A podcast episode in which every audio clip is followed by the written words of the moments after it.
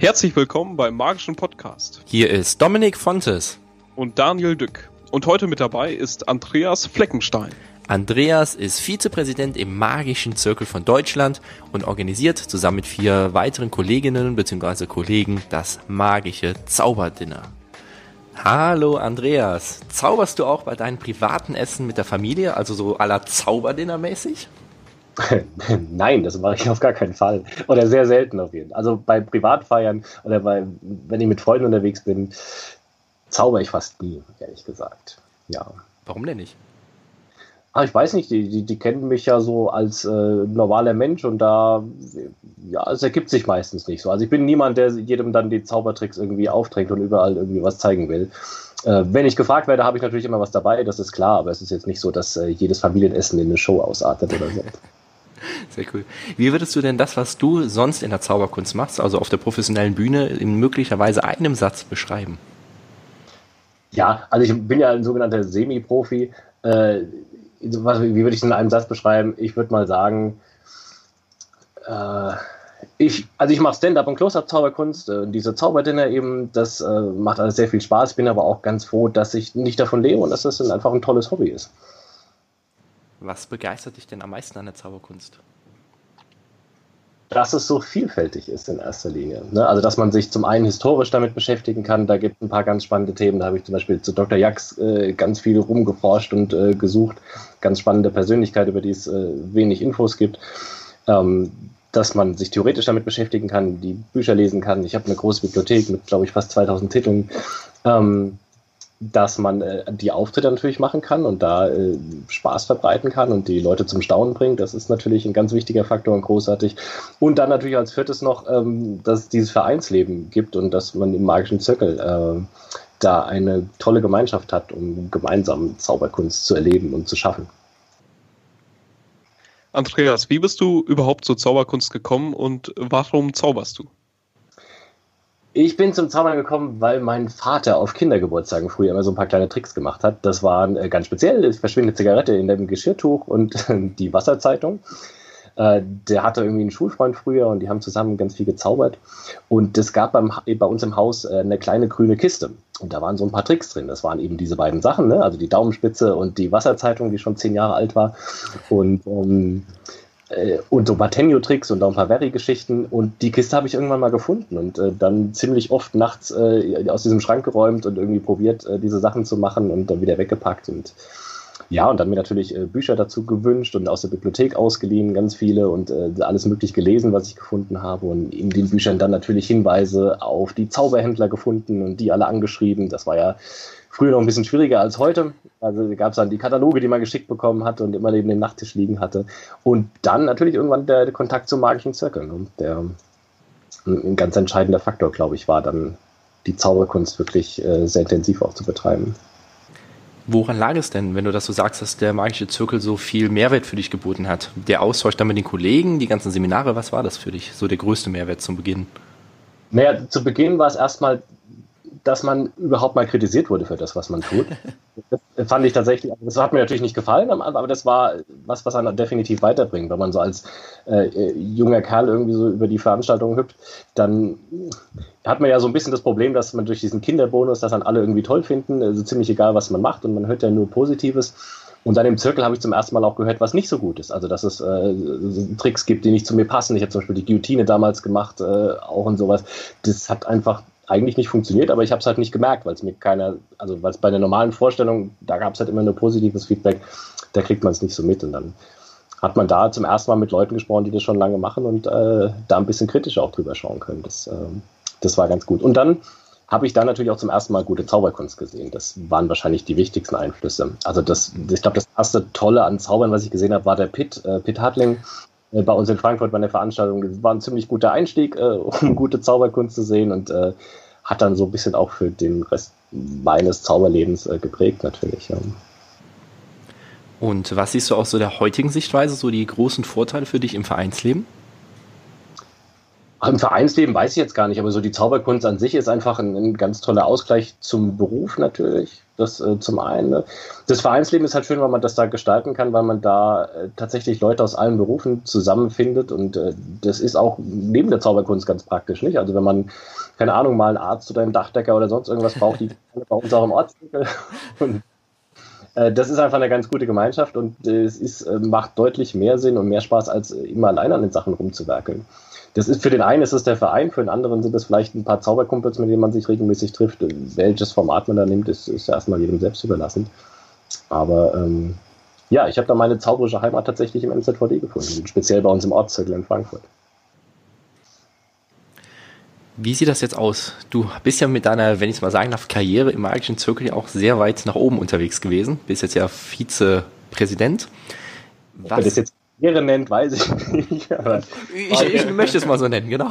Der, der sich zur Wahl gestellt hat und dann gewählt worden ist. Genau. Ähm, war das schon immer so dein, eins deiner Ziele oder so wie du es gerade genannt hast, du hast dich einfach mal so zur Wahl gestellt? Wie kann man sich das bei dir vorstellen? Nein, überhaupt nicht. Das, ähm, also ich habe in Frankfurt, äh, das hat mich schon interessiert, da diese Zirkelabende mitzugestalten und da in den Vorstand zu gehen. Das äh, habe ich vor gut zehn Jahren da auch angefangen, da im Vorstand aktiv zu sein.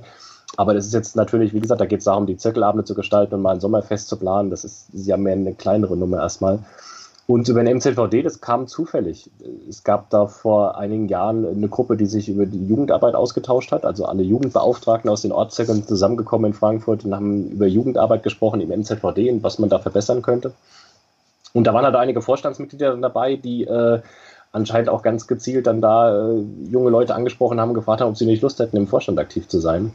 Und ja, das hat sich dann halt äh, so ergeben, sozusagen. Und äh, was ist deine Hauptaufgabe dort? Meine Aufgaben sind äh, zum einen die Betreuung der Ortszirkel. Das heißt, ich stehe bereit für alle Fragen, die Ortszirkel haben. Das sind jetzt nicht so viele Fragen, aber meistens geht es um Veranstaltungen, wie man Veranstaltungen organisiert und was man da alles beachten muss. Das ist ja ein sehr komplexes Thema auf jeden Fall. Ähm, ich organisiere die Seminartouren, also schreibt die Künstler an, organisiert es, dass die durch Deutschland fahren und eine halbwegs vernünftige Strecke auch dabei äh, haben, dass das alles funktioniert. Ähm, und, und äh, hilft tatsächlich bei Veranstaltungen, also bin so Ansprechpartner auch für Vorentscheidungen deutsche Meisterschaften, wenn da Hilfe gebraucht wird bei der Organisation und wie das abläuft. Das, ähm, ja, das liegt auch bei mir. Wie kann man sich das so in etwa vorstellen? Also es gibt bestimmt sicherlich auch ein paar Leute, die unseren Podcast hören und noch nie was vom Marketing Circle gehört haben oder sagen wir es mal vielleicht gehört haben, aber nicht drin sind. Ähm, mhm. was sind so die Vorteile aus deiner Sicht, warum man im Marketing Circle sein sollte oder was, warum er vielleicht nicht zu einem passen könnte, aber natürlich eher dann schon? Naja, das Schöne ist halt mit diesem Passen oder nicht Passen. Es gibt ja zwei Aspekte im magischen Zirkel. Es gibt ja einmal die Ortszirkel, wo man sich trifft. Das ist ungefähr die Hälfte der Mitglieder. Wir sind gut 3000 Mitglieder. Die Hälfte davon ist ein Ortszirkel organisiert. Die andere Hälfte, die sind ganz normal Einzelmitglieder. Das heißt, die kriegen von diesem ganzen äh, Vereinsleben, wenn man das jetzt nicht mag, überhaupt nichts mit. Die haben natürlich als Vorteile, dass sie die Magie bekommen. Die kriegt man nur als Mitglied im magischen Zirkel. Da finde ich immer noch eine der besten Fachzeitschriften, die wir haben. Ähm, dann haben die vergünstigten Eintritte bei ein paar MCVD-Veranstaltungen, also bei Vorentscheidungen, deutschen Meisterschaften, kommt man ein bisschen günstiger rein. Man hat, und das finde ich mit dem größten Vorteil, gerade für die Einzelmitglieder, Zugang zur Bibliothek. Eine große Bibliothek, um die sich der Michael Sondermeier kümmert. Und ähm, ja, da kann man kostenlos Bücher ausleihen ohne Ende. Das ist äh, gerade wenn man anfängt natürlich ganz, ganz toll, weil man nicht das viele Geld für die Bücher ausgeben muss und sie trotzdem alle lesen kann. Ähm, das sind sicher die Vorteile, wenn man so ein Einzelmitglied ist, aber ich, ich glaube, der große Vorteil sind wirklich die Ortszirkel weil man da halt einfach eine Gruppe hat, eine Anlaufstelle, mit denen man an Nummern arbeiten kann, mit denen man äh, gemeinsame Auftritte äh, absolvieren kann, ähm, wo einfach auch eine Hilfestellung für alles da ist. Ne? Also wenn man irgendein Requisit braucht, findet man dann immer irgendeinen Bastler, der einem das basteln kann, wenn man das selbst nicht macht oder da kann man halt was anderes gut, irgendwas programmieren und das dann da wieder beisteuern, das die, dieses Gemeinschaftsding, also es ist ja immer besser, wenn man gemeinsam an was arbeitet, als äh, irgendwie alleine nur rumzuprodeln. Das definitiv. Was kann man denn in den nächsten Jahren denn noch so vom magischen Zirkel erwarten? Gibt es da irgendwelche Projekte, die vielleicht öffentlich sind, die du jetzt erzählen darfst? Oder ähm, weil du bist ja oben komplett im Vorstand mit dabei. Ja. Ähm, ja, also wenn man die Magie liest, dann hat man also jetzt als äh, neueste Neuerung natürlich gesehen, dass wir gerade zwei Stellen neu besetzen. Zum einen suchen wir einen zweiten Redakteur neben der Michelle Spillner und einen Online-Redakteur auch da haben wir auch schon zwei Leute für gefunden. Das ist noch nicht ganz offiziell, das hat nenne ich mal noch keine Namen, aber wir haben zwei fähige Leute gefunden und ich, ein Ziel dieser Online-Redaktion ist natürlich äh, im Social-Media-Bereich noch mal ein bisschen äh, oder überhaupt was zu machen, weil da sind wir sehr schwach aufgestellt tatsächlich. Ähm, das ist sicher ein wichtiger Aspekt. Und eine andere Sache für die Zukunft, wo wir uns Gedanken machen müssen, ist äh, auch zum Thema Jugendarbeit. Da machen wir zwar viel mit den Jugendworkshops, also gerade für alle, die wirklich jetzt äh, NZVD noch nichts zu tun hatten, diese Jugendworkshops äh, kann ich euch nur ans Herz legen, weil das, äh, also für, für mich als junger Kerl war das einfach eine Riesenoffenbarung. Man kommt dahin, das sind diese ganzen Zauberer, die man irgendwie, von denen man nur gehört hat. Das war damals noch Steineberg, heute sind die Jugendworkshops in Niederoberstein und in Meißen. Ähm, man kriegt da so viel mit in diesen paar Tagen. Ich weiß nicht, ihr wart selbst auch da wahrscheinlich und, und ja. könnt es ja bestätigen. Also äh, man wird einfach äh, vollgepumpt mit Informationen und man kann davon mindestens ein Jahr lang dann zehren, bis man zum nächsten Jugendworkshop wieder, ähm, wieder kommen kann. Ähm, das ist wirklich ganz, ganz toll. Aber trotzdem ähm, gibt es da ja nicht so viele Teilnehmer, wie es geben könnte. Also gerade durch die Ehrlichbrüder gibt es gerade so viele Menschen, die sich für Zauberkunst interessieren ähm, wenn man so im Internet so ein bisschen rumschaut, wie viele Leute da diese YouTube-Dinge abonnieren und äh, oder da selbst irgendwie online stellen, da, ja, weiß ich nicht, da suchen wir, glaube ich, Wege, um da noch mehr Leute auch ansprechen zu können. Habt ihr auch äh, jetzt in dieser letzten Zeit vermehrt Anfragen bekommen, wie man denn Zauberkünstler letztendlich wird? Ja, die landen alle bei der Geschäftsstelle, also bei Manfred Geis, und der leitet dann weiter an die einzelnen Ortszirkel, die dann da regional irgendwie zuständig sind. Deshalb kriege ich das jetzt nicht im Detail mit, aber klar, diese Anfragen gibt es auf jeden Fall und es ist sicher auch mehr geworden durch, durch die Zeit, in der wir einfach gerade leben, weil ich glaube, so viele Zaubershows wie aktuell haben wir schon lange nicht mehr gehabt in Deutschland. Meinst du so deine persönliche Einschätzung, dass es in der Zukunft auch noch so bleiben wird? Oder wird das wieder ein bisschen was absacken, weil es ist gerade so ein kleiner Hype? Oder wie schätzt du so die Situation der Zauberkunst momentan in Deutschland ein? Nein, es ist sicher ein Hype, der mit durch die Ehrlichbrüder hervorgerufen worden ist, denke ich. Also das, das kann man sicher, ja, kann man sicher klar sagen. Wie lange der anhält, das weiß ich nicht. Das kommt so ein bisschen auf die beiden auch an. Ne? Ähm, ich glaube, das ist schon ein Hype, der sich über viele Jahre hinweg halten wird. Also man merkt es ja, die ganzen Zauberschulen haben einen riesen Zulauf. Äh, das funktioniert anscheinend sehr gut von dem, was man so mitbekommt. Ähm, beim MCVD kriegen wir es auch mit. Also der Jugendworkshop in Niederoberstein war jetzt gerade ausgebucht. Das hatten wir auch sonst nicht, auch wenn das meiner Meinung nach auch zehnmal so viele Leute hin müssten eigentlich. ähm, ja, also ich glaube, der Hype wird noch eine ganze Weile halten, ja. Und die Zauberkunst verliert ihre Faszination ja sowieso nicht. Also natürlich. heißt das auch im Gegensatz, dass die bestehenden Zauberkünstler sich immer weiterbilden müssen, um nicht von jemand anderem überholt werden? Ja, was heißt überholt werden? Also ich finde ja grundsätzlich, dass man sich immer weiterbilden sollte, egal in welchem Bereich. Nicht? Also das, äh, man hat da, glaube ich, nie ausgelernt und gerade nicht als Zauberkünstler, da kann man ähm, sehr, sehr weit gehen. Ob man das jetzt machen muss, das ist jedem selbst überlassen natürlich. Ne? Und ähm, aber ich glaube, wenn man erfolgreich sein will, muss man natürlich mit der Zeit gehen und so ein bisschen auch schauen, was macht die junge Generation oder, oder was ist das, was gerade auch angesagt oder gefragt ist, klar. Ich höre bei mir privat nach Shows öfters mal, dass so gesagt wird, ja, endlich mal jemand, der Zauberkunst macht und zwar in einem neuen Gewand. Also nicht so wie ganz klassisch altbacken, wie sich ganz viele Zauberkünstler vorstellen. Meinst du, es wäre irgendwie möglich oder dass der magische Zirkel sowas noch intensiver sozusagen nach draußen bringt? Oder sind wir Zauberkünstler im magischen Zirkel dazu gefragt, genau das so nach draußen zu bringen? Also so dieses Image des eher moderneren Zauberkünstlers. Ich meine jetzt nicht klassisch iPad-Zauberkunst, sondern einfach halt eben etwas moderner, als sagen wir jetzt mal im Wrack auf der Bühne zu stehen. Ja, dieses Bild ist natürlich in den Köpfen der Leuten drin, genauso wie in einigen Köpfen auch noch drin ist, dass Zauberkünstler eher was für einen Kindergeburtstag sind. Aber ich glaube schon, dass sich das am Wandeln ist, dieses Bild. Ne?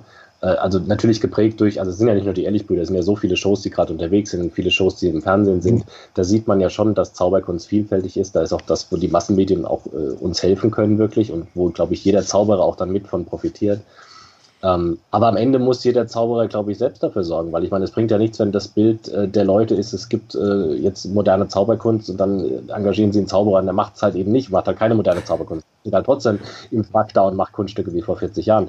Ähm, und die gibt es ja auch, also das ist ja keine Frage. Deshalb, da sind tatsächlich die Zauberkünstler selbst gefragt. Und auch die Ortszirkel natürlich, äh, die können da viel machen, die können Veranstaltungen organisieren in ihren äh, einzelnen äh, Orten dort, aber ja, es ist immer abhängig von den Leuten, die da aktiv mitmachen, die aktiv zaubern und die aktiv das, äh, das Bild draußen gestalten. Also der MCVD selber, dafür sind wir, glaube ich, zu klein, um da eine Öffentlichkeitsarbeit in der Richtung wirklich zu machen.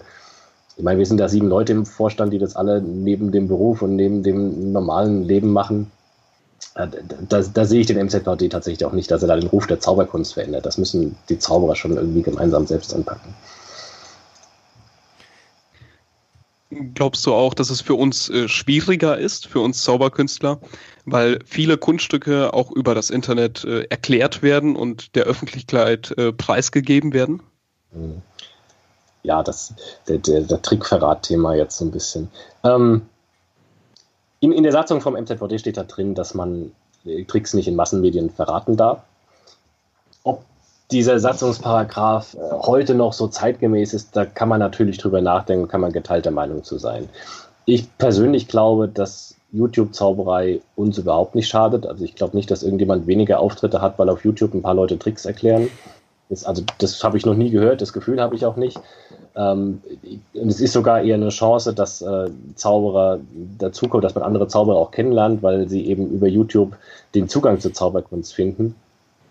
Ähm, und der Vorteil ist ja auch so ein bisschen, wenn man in Erklärung sieht, dass man die Zauberkunst auch äh, wertschätzen lernt, weil man eben sieht, dass da deutlich mehr dahinter ist als einfach nur ein Geheimnis. Und das kommt aber jetzt natürlich sehr auf die Erklärvideos an, die es so gibt. Es gibt manche, die sind sehr plump, so wie der maskierte Magier es war, wo es einfach nur heißt, hier ist alles ganz simpel, du musst dir nur die Maske anziehen und da ein bisschen rumtanzen dann läuft's.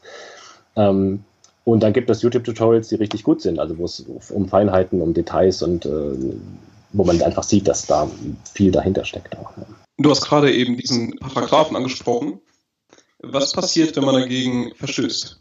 Naja, also erstmal müssten wir das natürlich mitbekommen. Also es müsste erstmal irgendein ein Mitglied geben, das sich bei uns äh, darüber beschwert und uns das mitteilt, weil wir sind jetzt nicht die Internetpolizei, die da irgendwie äh, nach allen Mitgliedern suchen und schauen, was die irgendwie in Massenmedien erklären oder tun. Und wenn es so eine Meldung gibt und wenn da ein Mitglied äh, denkt, wir sollten etwas dagegen tun, dann wird das natürlich geprüft. Klar, dann wird halt geschaut, ob das halt ein Satzungsverstoß ist oder nicht. Und wenn es einer ist, dann gibt es da entweder eine Geldstrafe oder einen, einen, Ausschluss für. Das sind die Mittel, die man dann quasi hat, ne? jetzt als Verein. Ist das so das einzige Ausschlusskriterium, was es aus äh, MZVD sich gibt? Oder ist ansonsten wirklich jeder willkommen, der die Prüfung absolviert hat? Naja, es ist also vom, vom Ablauf her ist es ja so, dass man ähm, einen Aufnahmeantrag stellt und dann wird der Name in der Magie veröffentlicht. Und äh, wenn es dann Einsprüche gäbe, dann äh, müsste man auch darüber reden. Das gab es, glaube ich, in den letzten, also seit ich da im Vorstand bin, noch nie, dass da irgendjemand gesagt hat, der will nicht, dass der hier Mitglied ist. Aber keine Ahnung, es könnte ja sein, dass sich da jemand äh, bewirbt, der eigentlich kriminell ist und jemand anderes weiß das. Und dann könnte man darüber irgendwie ne, das auf jeden Fall vermeiden. Aber sonst ist natürlich jeder, der die Aufnahmeprüfung besteht, auch willkommen bei uns. Die übrigens gar nicht so schwer ist, wie viele denken, die gar nicht Mitglied sind. Wenn man sich sowieso schon sehr viel damit beschäftigt hat, mit der Zauberkunst, was ein großes Hobby ist, dann ist das auf jeden Fall gut möglich, genau. Ja, und es ist auch wichtig, so eine Grundbildung zu haben. Ne? Also die, die Aufnahmeprüfung, die Idee der Aufnahmeprüfung ist ja, dass man halt eben schaut, dass man wirklich ein breites Wissen über die Zauberkunst hat und nicht nur über Kartenzauberkunst äh, oder ja, irgendwie Bescheid weiß. Wie sieht das überhaupt aus? Wie stehst du zu den ganzen Menschen, die im magischen Zirkel zu, drin sind? Weil da ist ja wirklich von A bis Z jeder mit dabei. Du hast eben gesagt, äh, es sind Dachdecker, glaube ich, dabei, hast du gesagt. Es sind Maler mit dabei, es sind hauptberufliche Zauberkünstler, es sind Kinder, es sind äh, Rentner. Von A bis Z ist ja wirklich jeder mit dabei. Männer, Frauen, alle. Wie stehst du dazu? Wie kriegt man diese Menschen am besten zusammen, sodass die Zauberkunst ähm, ja für jeden etwas Positives irgendwie bewirkt? Also im hm. magischen Zirkel und in den Ortszirkeln zwei Fragen sozusagen. Ja. Also den Ortszirkel ist es sicher leichter, weil man da die Leute auch persönlich kennt und äh, sich so ein bisschen drauf einstimmen kann und einfach schaut, dass man jedem, der da ist, das gibt, was er davon erwartet oder dass man versucht, irgendwie alle natürlich einzubinden. Ähm, das ist einfach eine soziale Gruppe wie jeder andere Verein. Ich meine, das ist jetzt kein Problem, dass den magischen Zirkel äh, eins ist. Das hat ein Sportverein in der Form genauso, dass da verschiedene Leute mit verschiedenen Berufen zusammensitzen. Und beim magischen Zirkel selbst, ja, da muss man halt auch gucken, dass man äh, ein bisschen schaut, wer sind unsere Mitglieder und äh, was wollen die. Und das machen ab und zu. Wir haben eine Umfrage zum Beispiel mal gemacht, wo, wo wir diverse Sachen abgefragt haben. Ähm, wir hören natürlich drauf, wenn Leute uns schreiben und irgendwas sagen. Ähm, aber es jedem recht zu machen, das wird nicht möglich sein in einem Verein mit äh, fast 3000 Mitgliedern. Das wäre ja auch illusorisch zu denken und das wäre auch Quatsch. Also man, man kriegt nicht alle unter einen Hut, aber man kann irgendwie dafür sorgen, dass alle gemeinsam Spaß an der Zauberkunst haben. Andreas, wir haben es eben schon mal ganz zu Beginn in der Einleitung erwähnt, das Zauberdinner. Was mhm. hat das auf sich bei dir? Das Zauberdinner. Ja, das ist äh, bei uns im Rhein-Main-Gebiet hier in Frankfurt eine Gruppe. Wir sind fünf Zauberer, die das äh, seit, ich glaube, 1999 machen. Also ich denke, wir sind mit die Ersten, die Zauberdinner in der Form angeboten haben. Ähm, also in der Gruppe, das sind der Stefan Sprenger, der Kai Schmid, die Michelle Spillner, der Piet Hartling und ich. Das sind äh, wir fünf. Und ähm, unsere Idee war damals, also was es natürlich vorher immer schon gab, war, dass es Essen gab und Tablehopping irgendwie dazwischen und dass das Leute angeboten haben. Und unsere Idee war, dass wir halt Close-Up-Zauberei in einem schönen Rahmen zeigen wollten. Und das war jetzt lange bevor es diese ganzen Close-Up-Theater gab, ähm, war das unsere Idee, quasi so ein mobiles Close-Up-Theater mitzunehmen und mitzubringen. Das heißt, wir haben das alles ein bisschen schön inszeniert, haben uns nicht mit an die Tische gestellt und äh, da zwischen den Gläsern und Tellern gezaubert, sondern haben die Leute eingeladen, sich an einen halbrunden Tisch zu setzen. Wir hatten eine schöne Spiderwand da hinten, zwei Scheinwerfer drauf und haben dann formelles Close-Up, wie wir es nennen, gemacht.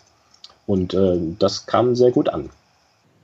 Wobei man natürlich sagen muss, das Zauberdinner in der Form jetzt, also das eine Zauberdinner gibt es nicht, weil dies immer so ein bisschen abhängig ist von der Location, was die für räumliche Möglichkeiten haben, wie, wie das Essen dort ist, also ob, das, ob die jetzt ein Elfgang-Menü oder ein Dreigang-Menü machen. Das heißt, die Zauberdinner, die wir machen, äh, sind doch sehr unterschiedlich und sehr abhängig von der Location. Ja. Also gibt Zauberdinner, da haben wir drei so Stationen aufgebaut, wie ich es gerade beschrieben habe. Es gibt andere Zauberdinner, da tatsächlich nur eine Bühne und da sind zwei Künstler, die sich abwechseln. Es gibt andere, da gibt es nur einen Künstler, der dann irgendwie äh, den Abend äh, gestaltet. Das ist auf jeden Fall sehr, sehr unterschiedlich und abhängig vom, vom Ort. Sind das dann öffentliche Veranstaltungen oder werdet ihr gebucht, speziell mit dem Zauberdinner? Ja, ist beides. Also es sind zum einen öffentliche Veranstaltungen, die wir mit diversen Locations machen, aber man kann das natürlich auch buchen.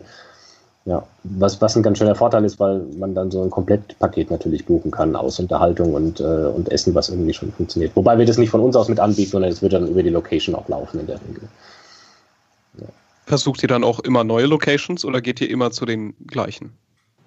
Also wir haben so ein paar Stammlocations, es kommen auch immer wieder neue Locations dazu und äh, alte nicht mehr, wenn da irgendwie nicht mehr so viele Leute kommen, dann ja, es ist ein stetiger Wechsel, kommen immer wieder dazu. Das, ja.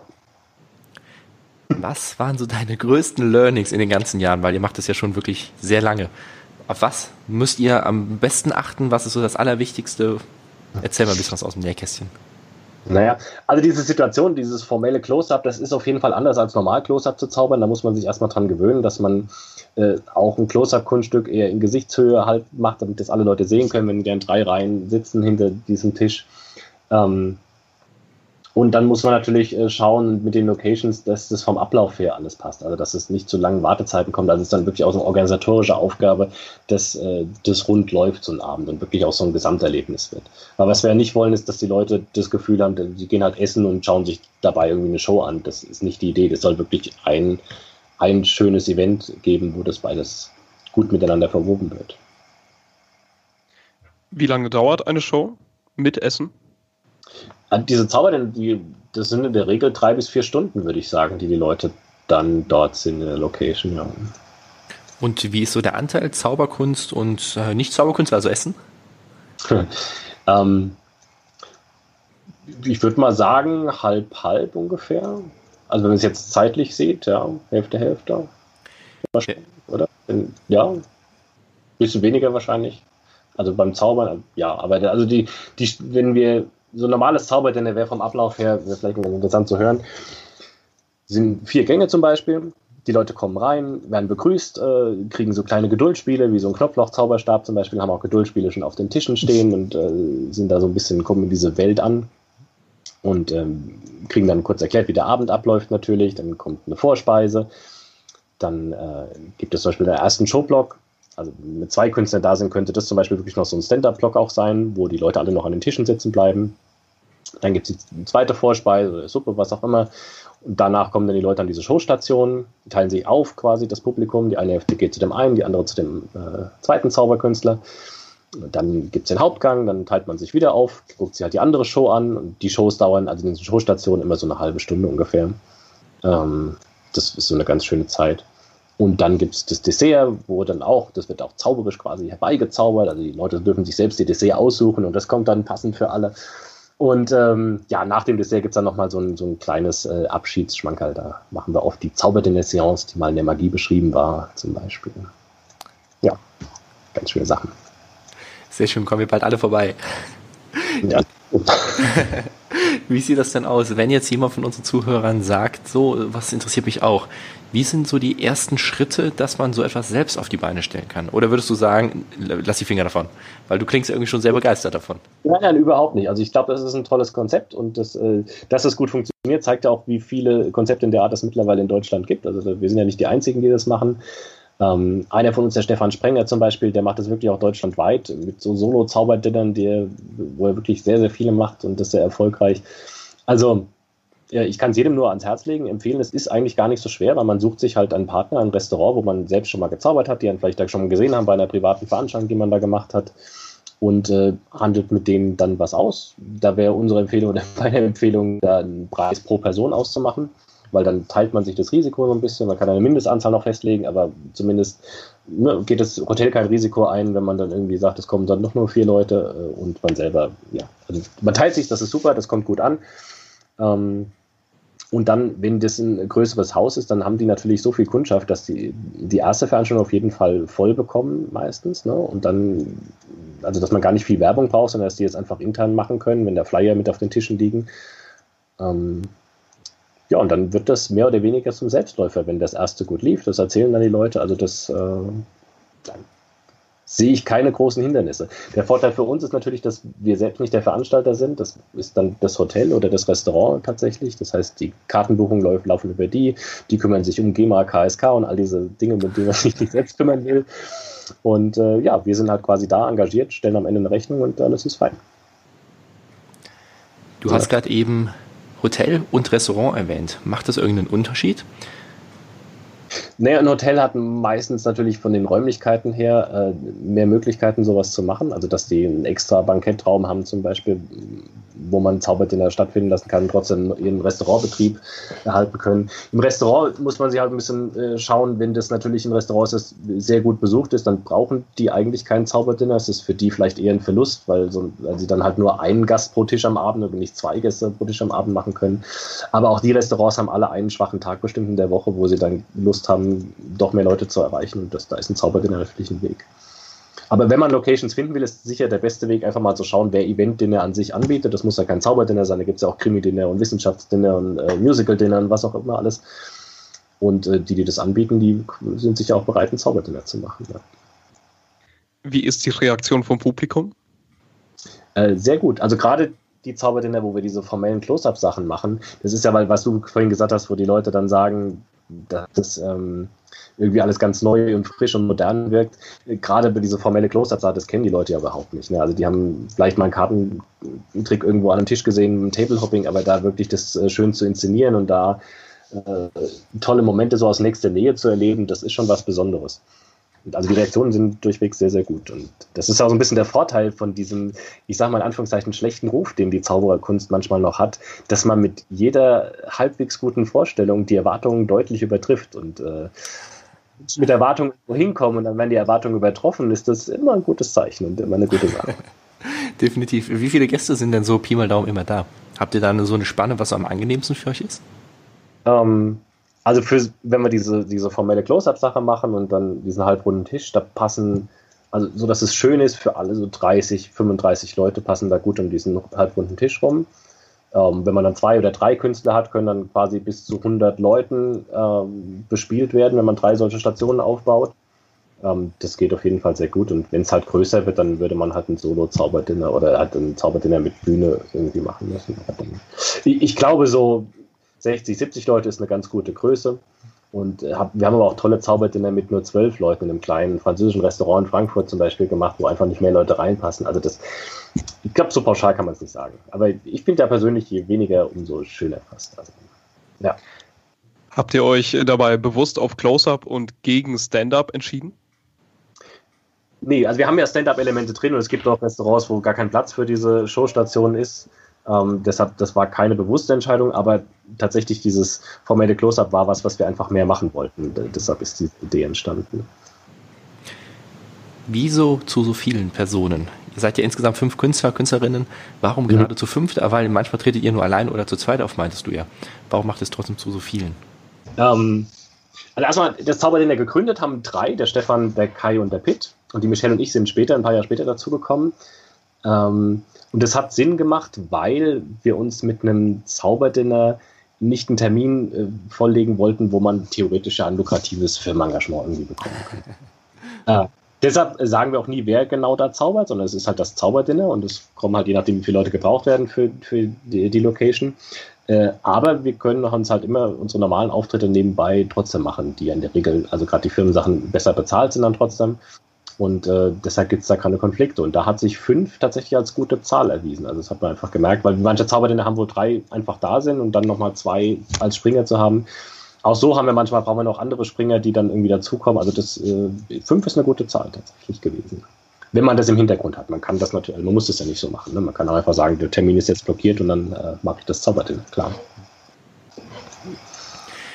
Ich durfte vor ganz langer Zeit, es war in Frankfurt bei den Jugendmeisterschaften, ein Seminar von dir miterleben über, ich meine, es waren Barwetten. Oh. Ist schon ein bisschen was her, schon ein paar Jahre. Da waren die Jugendmeisterschaften noch damals äh, bei euch in Frankfurt. Was genau begeistert dich daran so sehr? Weil du hast ja gerade eben die auch schon mal erwähnt, dass die bei den Zauberdinnern von euch ja auch diese Stifte zum Beispiel mit auf dem Tisch liegen. Mhm. Ja, also ich weiß nicht, ich mochte Rätsel schon immer, so als Naturwissenschaftler und Zauberer, das ist irgendwie naheliegend fast, dass man äh, Rätsel toll findet und das irgendwie gut macht.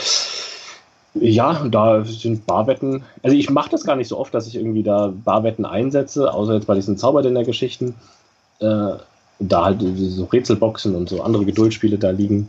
Ähm, aber ich finde das tatsächlich toll, also es macht, macht mir viel Spaß auch vor kurzem mit so einem neues Konzept zusammengeschraubt, wo es äh, darum geht, also wirklich nur um Rätsel lösen ähm, als Event, wo die Leute dann halt verschiedene verschlossene Boxen auf den Tisch bekommen und dann sich dadurch diverse Rätsel durchhangeln müssen, um die zu öffnen und äh, ja, am Ende die Lösung herauszufinden. Also so eine Art äh, Escape Room äh, auf dem Tisch. ja. Die Idee ist aus Amerika, da gibt es eine Gruppe, die heißt 49 äh, Boxes, heißt äh, die, die, die Event, die, die, da machen. Das war wohl auf dem, ich glaube, der, der ähm, dem Magic Live Kongress äh, gab es das zu sehen. Ich habe nur davon gelesen, fand die Idee gleich irgendwie toll und habe das mal für unsere Ortszirkel Weihnachtsfeier äh, zusammengeschustert. Äh, total unterschätzt, wie viel Arbeit das ist. Und äh, ja, das jetzt nochmal ein bisschen ausgebaut und jetzt ein paar Mal auch probiert. Das äh, macht auch viel Spaß. Hat mit Zaubern jetzt zwar nichts zu tun, aber ist eine andere Leidenschaft auf jeden Fall. Baust du die Rätsel dann selber? Äh, teils, teils, ja. Also den Großteil habe ich mir selbst ausgedacht. Das heißt, ich bin in den Keller gegangen und habe alles Mögliche, was ich da so gefunden habe, von der Rettungsweste bis zur Kuhglocke, äh, mal auf den Tisch gelegt und dann geschaut, wie kann man die Sachen kombinieren, was kann man da irgendwie Spannendes draus machen, um da äh, unterhaltsam Abend draus zu generieren ist vielleicht so die Parallele zur Zauberkunst, dass man gerne rätselt, wie ein Kunststück funktioniert und auf der anderen Seite, wie so, ein, so eine Barwette funktioniert oder diese kleinen Rätsel, die du auf jeden Fall hast? Oder ist es einfach so, weil du aus der Naturwissenschaft kommst, dass es deswegen dich so sehr interessiert? Ich glaube, es ist mehr wegen der Naturwissenschaft, weil eigentlich wollen wir ja als Zauberer nicht, dass die Leute darüber rätseln, wie die Tricks funktionieren. Wir wollen ja eigentlich, dass sie dieses, diesen Teil des Hirns ziemlich schnell abschalten und äh, wirklich einfach nur staunen. Ne? Idealerweise. Idealerweise, genau. natürlich. Also ja, natürlich wollen die Leute rätseln und herausfinden. Das, ähm, ich glaube, das ist gerade ganz schön, mit so Geduldspielen einzusteigen, weil dann halt der Kopf oder die Hälfte des Kopfs, die sich mit dieser Rätselsache äh, beschäftigt, so sehr damit beschäftigt ist, dass man die Zauberei hinterher nochmal deutlich mehr genießen kann. Ich glaube, das ergänzt sich tatsächlich so ganz gut. Ja, also, dass, man, dass, man diesen, dass, man, diesen, Teil des Kopfs einfach schon äh, durch hat, äh, nur auf diesen Fantasieteil gehen kann. Dann, ja. Und man braucht wahrscheinlich Zeit ganz viel Zeit. Für was jetzt?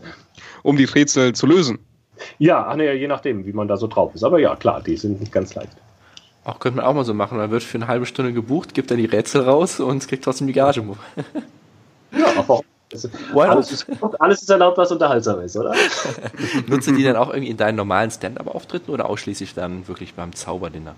Nee, das, das sind dann diese Zauberdinner. Also beim, beim Zaubern geht es mir schon darum, dass die Leute wirklich auch staunen und dass es nicht so ums Rätseln geht, sondern dass man, dass man da wirklich zumindest kurzzeitig mal das Gefühl hat, einfach nicht mehr zu verstehen, wie die Welt funktioniert. Das, äh, sollte immer das Ziel sein. Was macht deine persönliche Zauberkunst besonders? Ach, ich weiß gar nicht, ob die so besonders ist, wenn das. äh, ja, also ich glaube, was ich oft höre, ist, dass, äh, dass Leute sagen, dass man merkt, dass ich sehr begeistert davon von dem bin, was ich mache und, ähm, und das steckt einfach an und ich glaube, äh, so eine innere Begeisterung für das, was man tut. Also zum einen für die Zauberkunst, aber auch äh, für die Menschen, die da mit einem sitzen, äh, ein ernsthaftes Interesse an diesen Menschen. Ich glaube, das sind Sachen, die, äh, die wichtig sind beim Zaubern. Sonst, was die Kunststücke angeht, dann mache ich Dinge wie viele andere auch. Also ich mache auch einen schwebenden Tisch und Geldschein Zitrone und das, was viele andere auch machen. Aber ähm, ja, wenn ich jetzt sagen würde, was ist so besonders, ich glaube, das ist diese Begeisterung. Das ist, äh, ja, man, ich glaube, man, man sieht mir das an und das, äh, dass ich da Spaß bei habe. Hat dir dabei dein Studium geholfen? Du hast ja Chemie, Naturwissenschaften hast du ja studiert. Hat ja. dir das äh, bei der Zauberei geholfen? Nö. Ganz klar. Nö. Überhaupt nicht, glaube ich. Das heißt, es ist einfach nur der Ausgleich dann für dich, oder? Es ist auf jeden Fall ein Ausgleich. Aber es ist natürlich, klar, als Naturwissenschaftler hat man so eine Denke, die, ähm, die wahrscheinlich speziell ist. Äh, das hilft wahrscheinlich manchmal schon, um auf Lösungen zu kommen bei der Zauberkunst, ja. Aber. Das heißt, wenn du im Publikum sitzt und von anderen wissen willst, wie es geht, oder wenn du deine eigenen Kunststücke machst. Was meinst du jetzt? Nee, grundsätzlich, wenn man drüber nachdenkt, wie irgendwas funktioniert oder wie man sich da irgendwie was vorstellt, äh, Methoden miteinander kombiniert, ich glaube, äh, da ist, also der Vorteil der Naturwissenschaften ist da, glaube ich, dass man äh, gelernt hat, einfach komplex zu denken und Dinge miteinander zu kombinieren, äh, die man vielleicht normalerweise nicht kombinieren würde. Was sollte deiner Meinung nach so ein wirklich guter Zauberkünstler an Fähigkeiten oder an Eigenschaften mitbringen? Hm. Also das erste, es muss natürlich das Handwerk beherrschen. Ne? Also die Kunststücke, die er macht, das muss handwerklich einfach sitzen. Und äh, Zaubern ist irgendwie für mich Handwerk. Das ist der wichtigste Aspekt dabei. Ähm, dann, er, also er sollte wirklich ernsthaft gerne vor Leuten stehen und mit Leuten Zeit verbringen. Das, das ist, glaube ich, ein ganz wichtiges Kriterium und es sollte einem auch wirklich da um die Zauberkunst und um die Menschen gehen und nicht um das Geld, was man hinterher dafür bekommt. Ähm, das macht, glaube ich, einen guten Zauberkünstler aus. Äh, dass er authentisch ist, ist, glaube ich, äh, ein Punkt, äh, der ganz, ganz wichtig ist und der ganz vielen Zauberern fehlt. Auch mir sicher zum Teil. Ähm, aber das, das ja, das, dieses, dieses, ja, authentisch, das ist ganz wichtig.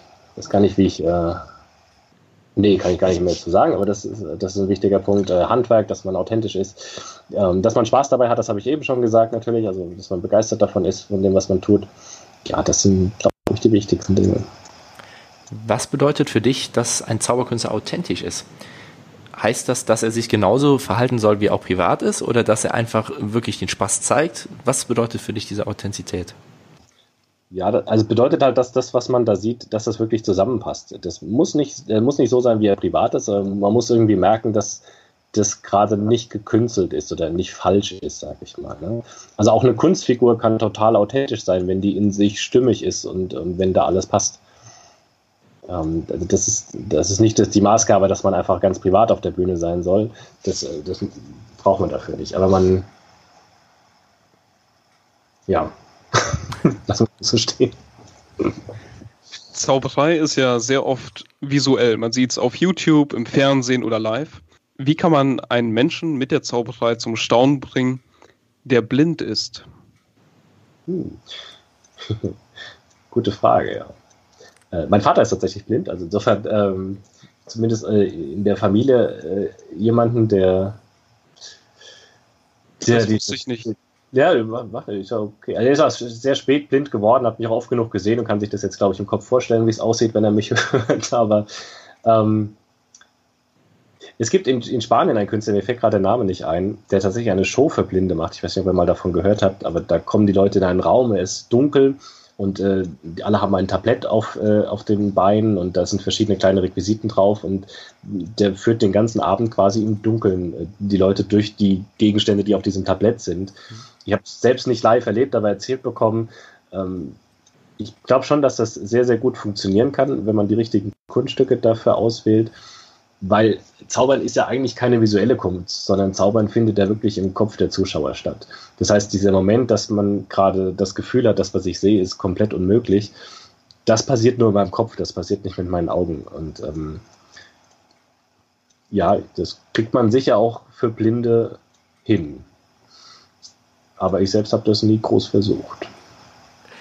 Aber für, für dich ist auf jeden Fall so das Zentralste, dass wirklich dieser Moment da ist. Es geht einfach nicht, egal ja. über welche Sinneseindrücke das sozusagen jetzt reinkommt. Das ist so das nee, Zentrale. Das ist das, was Zauberkunst ausmacht. Ne? Also wenn ich das nicht habe, dann bin ich kein Zauberer, glaube ich. Dann, dann mache ich halt Comedy mit äh, visuellen Elementen oder so. Das ist auch gut und schön, aber Zauberkunst ist es dann für mich nicht. Ist das dann so ähnlich wie Zauberei beim Radio? Weil ja. dann muss man ja auch nur über die Stimme kommunizieren. Genau, wenn, wenn wir jetzt von der Zauberkunst für Blinde sprechen, genau, das wäre dann wie Zauber übers Radio. Ja, wahrscheinlich. Das ist ja das Schöne ist, also man, man blind ist, also je nachdem, ob man jetzt von Anfang an blind war oder spät in, im Laufe des Lebens blind geworden ist, ähm, man, man hat ja Bilder trotzdem irgendwie im Kopf zu den Sachen, die man hört und äh, wenn man diese Bilder dann erzeugt, das, äh, das kann, denke ich, schon ganz gut funktionieren. Ja. Gibt es ein Kunststück, was bei dir immer funktioniert? Egal bei welchem Publikum du bist. Ja, also das, mein Lieblingskunststück tatsächlich ist Geldschein in Zitrone. Ähm, natürlich ein Klassiker, aber das ist was, äh, wenn ich nur eine Sache machen dürfte, dann wäre es das, ja. Geldschein in Zitrone, das, das ist ein starkes Bild, das, äh, das in den Köpfen drin ist, ein Klassiker, zu Recht ein Klassiker, weil, weil dieser Gegenstand, die Zitrone, so ein ganz offensichtlich was ist, was nicht manipuliert sein kann, was geschlossen ist, wie, also geschlossener als jeder Tresor, als jedes siebenfache Kästchen. Die Zitrone ist einfach zu, da kann man nichts machen und dann, dann, dann da was reinwandern zu lassen, das ist schon, also sehr stark, ja. Wie lange führst du den Effekt schon vor? Hm, schon immer, glaube ich. Also das, war der ersten Kunststücke, aber schon in unzähligen Varianten und Versionen. Ich habe, glaube ich, alle Versionen mal durchprobiert. Ähm, ja, das führe ich bestimmt seit der Grundschule vor. Ja. Lieber Andreas, vielen, vielen Dank, dass du heute unser Gast warst. Mit Blick auf die Uhr müssen wir leider nämlich jetzt schon zum Schlusssport kommen. Aber wir haben noch drei Fragen vorbereitet, die würde ich bitten, ganz kurz und knapp einmal zu beantworten. Oi. Gibt es, gibt es einen Ratschlag, den du jedem mitgeben möchtest, der sich mit der Zauberkunst beschäftigt? Ja, sei begeistert von dem, was du tust kannst du ein Buch, ein Kunststück oder eine Webseite besonders empfehlen? Oh, bei Büchern gibt es so viele. Ähm, also ich würde auf jeden Fall ein Buch, glaube ich, empfehlen, weil das, das ist, was ich selbst am liebsten lese. Äh, oh, es gibt so viele tolle Bücher. Ähm, wenn ich jetzt eins konkret empfehlen würde, äh, sind das klar, was wäre das? Ähm, Vielleicht die Bücher von Mike Caveney, weil die ganz toll sind, ähm, wo er seine ganze Karriere beschreibt und äh, seinen Bühnenakt und das in, in eine Detailtiefe. Das ist wirklich so ein Lebenswerk, wo er seinen Act drin hat. Das sind, äh, das sind tolle Bücher. Und was bestimmt ähnlich toll ist, sind die Bücher von Jenny Thompson, die demnächst rauskommen werden. Äh, da gehe ich von aus, dass es auch ein Lieblingsbuch von mir wird, auch wenn es noch Und gibt es etwas, was du den Hörern noch zum Schluss mitgeben möchtest? Du hast das Schlusswort. Oh, ich habe das Schlusswort. Ja, also ähm, dann vielleicht nochmal aus MZVD-Sicht, also für alle, die äh, schon mal mit dem Gedanken gespielt haben, dem MZVD mal zu begegnen, da, ich würde mich freuen, wenn ihr einfach mal äh, da schaut, einen Kontakt zu finden. Ihr könnt mich auch gerne anschreiben oder äh, anrufen dazu, falls es da Fragen gibt. Und äh, ja, also würde ich mich freuen, wenn es da ein paar Leute gibt, die sich für den MZVD noch interessieren würden und zu uns kommen. Hervorragend. Danke, Andreas. Vielen Dank, dass du dabei warst. Bis bald. Ja, gerne. Mach's gut. Ciao. Ciao.